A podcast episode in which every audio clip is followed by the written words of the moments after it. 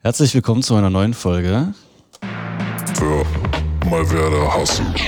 Hier aus dem Schiller 40 Studio. Und der Podcast hat sich ja in letzter Zeit hauptsächlich um musikalische Themen gedreht, aber ich hatte schon länger vor, mein Portfolio auch zu erweitern auf unternehmerische Themen. Und deshalb habe ich heute zu Gast Fritz Hempel. Hallo. Hallo, Florian.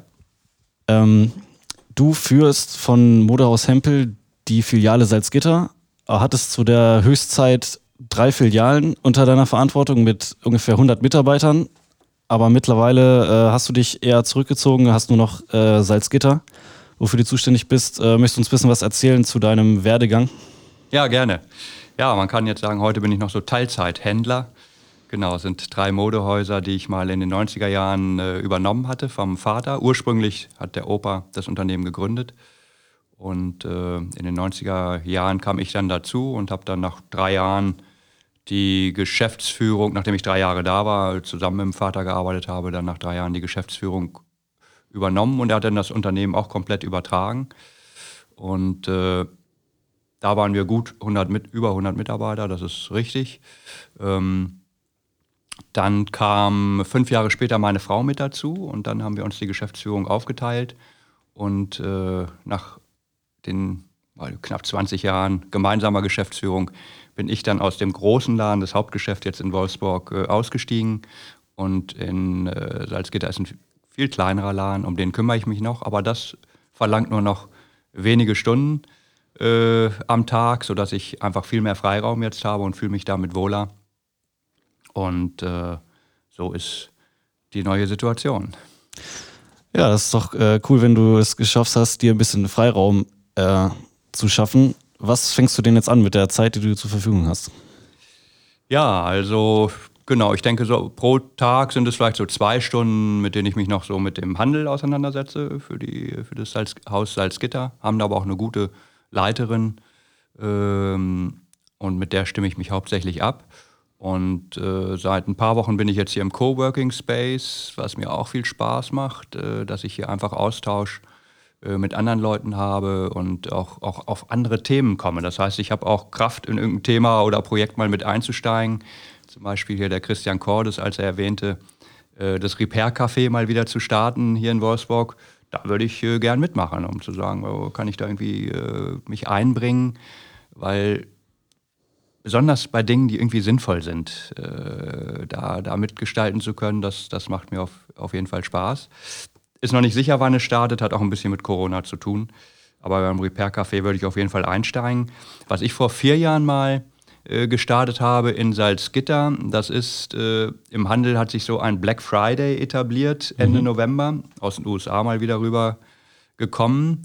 Extrem preisaggressiv und die Leute äh, flippen ja teilweise aus, um dann auf den Black Friday zu warten und Schnäppchen zu machen. Wir haben es dann bei uns in unserem Laden äh, Green Friday genannt und haben gesagt, wir geben von Umsatz, unseren Umsatz 10% ab und lassen dafür äh, Wälder aufforsten. Vor vier Jahren haben wir das angefangen mit Plan for the Planet. Das ist so eine Initiative, die äh, verschiedenen Ecken der Welt äh, aufforsten lassen. Und das kam gut an bei den Kunden. Da waren wir echt ganz glücklich, dass die bei uns nicht wegen dem Preis reinkamen, sondern sagten, ach, das ist immer was anderes. Das ist eine schöne Idee. Und diese Idee habe ich auch ein paar Händlern vermittelt äh, und einige haben dann auch mitgemacht und gesagt, wir machen nicht diesen extremen, die Rabattschlacht mit, sondern äh, machen aus dem Black Friday auch einen Green Friday. Ist so eine Sache, die, die ich auch die nächsten Jahre beibehalten möchte und möglichst auch noch etwas verbreiten möchte. Ja, das ist noch eine sehr coole Aktion. Also Nachhaltigkeit ist ja generell in der so gut wie jeder Industrie ein wichtiges Thema geworden. Ja. Ähm, Möchtest du noch äh, was, also nochmal äh, was dazu sagen in der Textilindustrie, was man machen kann als Käufer in der Wahl oder auch wenn man jetzt da arbeitet, zum Beispiel, wenn man was zu entscheiden hat? Ja, also du, äh, es gibt auch im äh, Einzelhandel natürlich Dinge, die man tun kann, ist klar. Äh, äh, angefangen, wir haben in Salzgitter eine große Dachfläche, da Photovoltaik draufzusetzen. Ich habe tatsächlich noch nicht die Genehmigung gekriegt von den, von den Eigentümern dafür. Äh, so der Kern, äh, bei der Ware ist anspruchsvoll. Es gibt auch äh, nachhaltige Ware mittlerweile im Markt, in, im, im Modemarkt. Ähm, in Salzgitter verkaufen wir hauptsächlich in der unteren und mittleren Preislage und die wirklich fair gehandelte Ware und, und unter guten Bedingungen hergestellt und, und, und ökologische Materialien eingesetzt, wie Biobaumwolle und ähnliches, die ist in der Regel etwas höher im Preis, auch verständlich, weil auch eher die Löhne etwas besser bezahlt werden. Mhm. Und ich habe mit zwei, drei Marken das probiert in Salzgitter. Äh, wenn dann eine Jeans statt 59, 69 dann nur 10 oder 20 Euro mehr gekostet hat, haben wir die schlecht verkauft. Mhm. Das heißt, ich hatte so drei Lieferanten geprobt in Salzgitter, das hat dreimal nicht geklappt. Hingegen meine Frau in Wolfsburg äh, hat sieben, acht Lieferanten im nachhaltigen Bereich. Hier wird ein höher, etwas höherer Preis auch angenommen, auch eine etwas höhere Kaufkraft hier. Also sie hat da durchaus Erfolge und sich auch tief mit auseinandergesetzt, auch mit den, mit den Herstellern. Ähm, genau, ich selber bin da dann nicht mehr im Detail drin. Äh, also auch da haben wir Dinge probiert. Aber äh, ich bin in Salzgitter jetzt dran geblieben, eigentlich auch an diesem Thema ähm, etwas vom Umsatz abzugeben. Wir wollen jetzt aus diesem Green Friday im Herbst äh, versuchen, ab Oktober äh, jeden Freitag unter dem Thema Aufforstung zu stellen und immer einen Teil des Umsatzes abzugeben. Äh, und das aber nicht irgendwo auf der Welt aufzuforsten, sondern direkt südlich von Salzgitter im Harz haben wir eine Waldfläche definiert mit den niedersächsischen Landesforsten und haben uns ein Ziel gesetzt, da 5000 Bäume in den nächsten zwei Jahren äh, aufforsten zu lassen. Und das versuche ich bei den Mitarbeitern und mit den Kunden äh, zu vermitteln und, äh, und es hoffentlich zu schaffen, solch eine Aufforstung im Harz und da ein kleines Stück beizutragen. Wie findet man eure Waldfläche, wenn man das nächste Mal im Harz wandern ist? Ja, tatsächlich ist die, äh, also für intensive Harzwanderer ist das recht bekannt, die Stelle, wo das ist. Das, die Kästeklippen heißt das. Das ist so südlich von Goslar gelegen. Südlich, äh, genau, unterhalb der Kästeklippen. Das sind so große Klippen mit Ausblick Richtung Goslar oder ins Okertal rein. Da sieht man dann die, den abgestorbenen Wald und da sieht man eine einge, eingezäunte Fläche, wo kleine neue Bäume gepflanzt sind seit, seit diesem Jahr. Da wird in den nächsten Monaten noch ein Schild hinkommen, dass äh, das der Hempelwald ist und mhm. gesponsert ist von der Firma Hempel. Das Schild steht noch nicht, aber schon mal jetzt der Hinweis, an den Kästeklippen ist diese Aufforstung. Der Zaun ist bestimmt wichtig, damit die Rehe nicht die kleinen Dinger da abknabbern. Ne? Ganz genau, darum ja. geht's. Ja, cool das ist bestimmt auch so ein, äh, das ist natürlich einerseits bestimmt auch gutes Marketing, aber andererseits macht das ja bestimmt auch persönlich stolz, ne, wenn man das sieht. Und so, zum einen, ich bin auch irgendwo sehr naturverbunden äh, und, äh, und im Harz sowieso auch gern. Und wenn man das dann sieht, dieses Absterben äh, der, der, der, Bäume, äh, dann, ja, es ist einfach auch ein, Gef ein, Gefühl, dass es ja irgendwie was, was Sinnvolles ist. Und, mhm. und äh, ich bin auch nicht so total idealistisch und einer, der hier alles nur abgeben will. Aber nee, ich mache das gern. Mache das wirklich gern. Ja, das ist doch schön. Mhm. Ähm, ja, was hast du noch so für Projekte?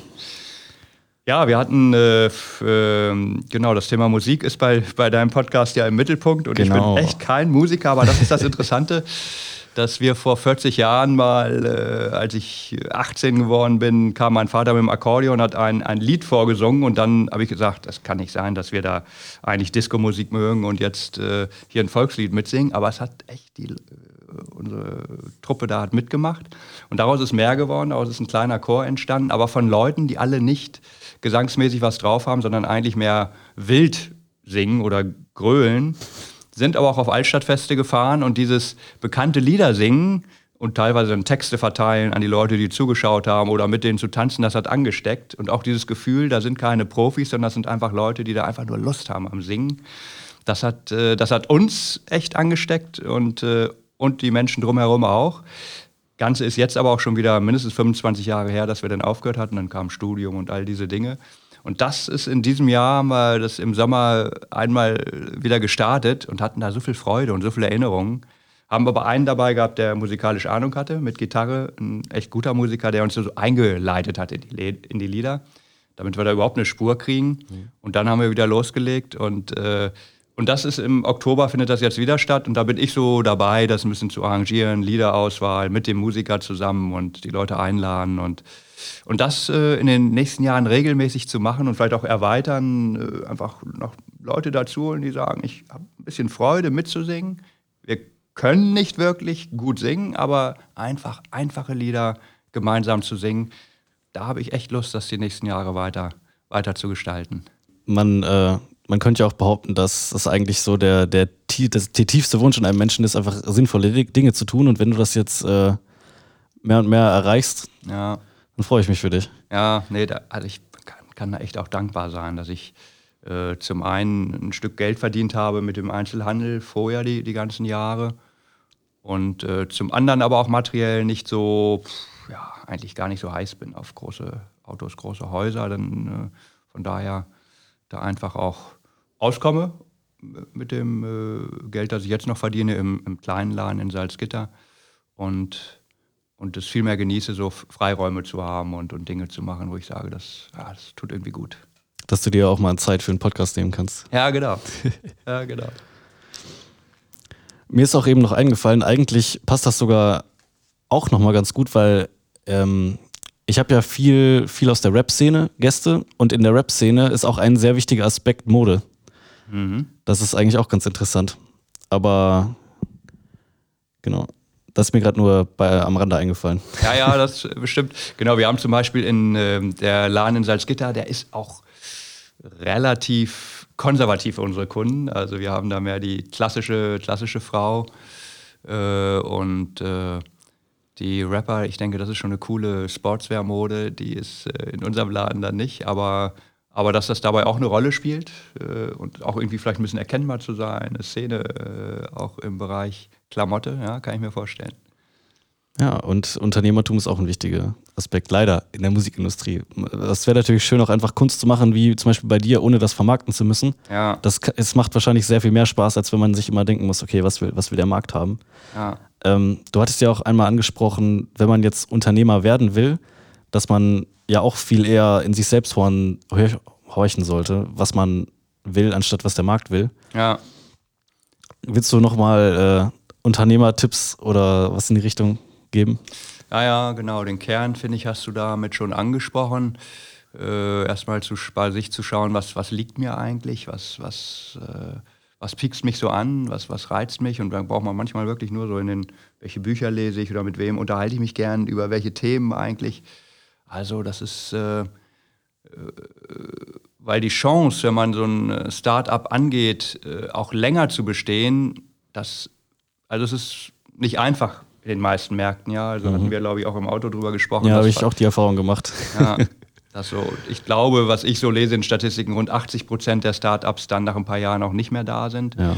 Und da brauchst du oft auch Durchhaltevermögen. Und wenn dann einfach vielleicht ein Produkt vermarktest, wo du nur gehört hast, das kann vielleicht erfolgreich sein und nicht mit Herzblut, ist oft das Durchhaltevermögen nicht und, und auch nicht so die totale Motivation dahinter, so die Leidenschaft. Mhm. Also das ist schon, schon äh, viel idealer, wenn das eine, eine, eine Leidenschaft dazu äh, dabei ist.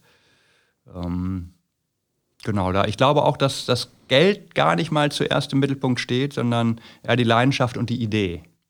Und wenn man dann, äh, im Moment bin ich auch so ein bisschen, ich finde auch so Community-Ideen halt richtig gut und äh, mein nächstes Auto wird ein von Sono Motors sein, das ist auch ein Start-up-Unternehmen, vor ein paar Jahren gestartet in München, die die und ein Auto zu, als Startup in den Markt zu bringen, ja auch super schwierig. Aber mhm. junge Leute aus München, die sind jetzt echt gut unterwegs, haben, haben jetzt aber echt eine Community, die sagt, wir machen eine Anzahlung, wir stehen dazu. Das ist ein Auto, das nachhaltiger ist in der Batterie, die eingesetzt wird, nachhaltiger ist in, also haben Photovoltaik mit integriert im Auto. Ja, das habe ich gesehen, die Fotos, das sieht ja, äh, witzig aus. Dass sie sich äh, selbst auflädt, so ein Ding und und äh, 14.000 Leute haben jetzt schon gesagt, nee, wir, wir machen da mit. Äh, die haben gleich eine App dabei mit Carsharing und Drive-Sharing. Also einfach, also sagen wir mal, die sind ernsthaft äh, nachhaltig und setzen das nicht irgendwo so grün, äh, wie sagt man, Greenwashing obendrauf, sondern die sind aus dem Grunde schon gegründet. Und das spüren natürlich die Leute, die da sich mitmachen bei dem Unternehmen. Und ich denke, die werden es jetzt schaffen. Aber das ist mehr aus der im freien Markt bin ich nicht sicher, dass die bestehen könnten. Aber äh, die Leute, die sagen, wir zahlen an, wir stehen zu eurem Unternehmen, und das sind schon so viele, äh, dass ich jetzt glaube, die werden, äh, werden durchkommen. Ja, das wäre doch cool. Ja. Ja, ich bin schon gespannt, die ersten Autos mit den Photovoltaikanlagen zu sehen. Ja, ja, ja, genau. Okay, Fritz, dann äh, dir vielen Dank, dass du da warst, dass du deine Zeit geopfert hast, uns ein bisschen äh, teilhaben zu lassen. Gerne, nee, fand ich spannend, das mal so mitzumachen, so ein Podcast. Ja, ähm, genau, keine Sorge an die Zuhörer. Es wird auch wieder äh, musikalischer, also das war ja auch teilweise musikalischer Content, aber es wird auch wieder rein musikalischer Content kommen. Es wird noch viel Abwechslung geben, also seid gespannt und bis zu einer neuen Folge von Für mal Werder Hassen.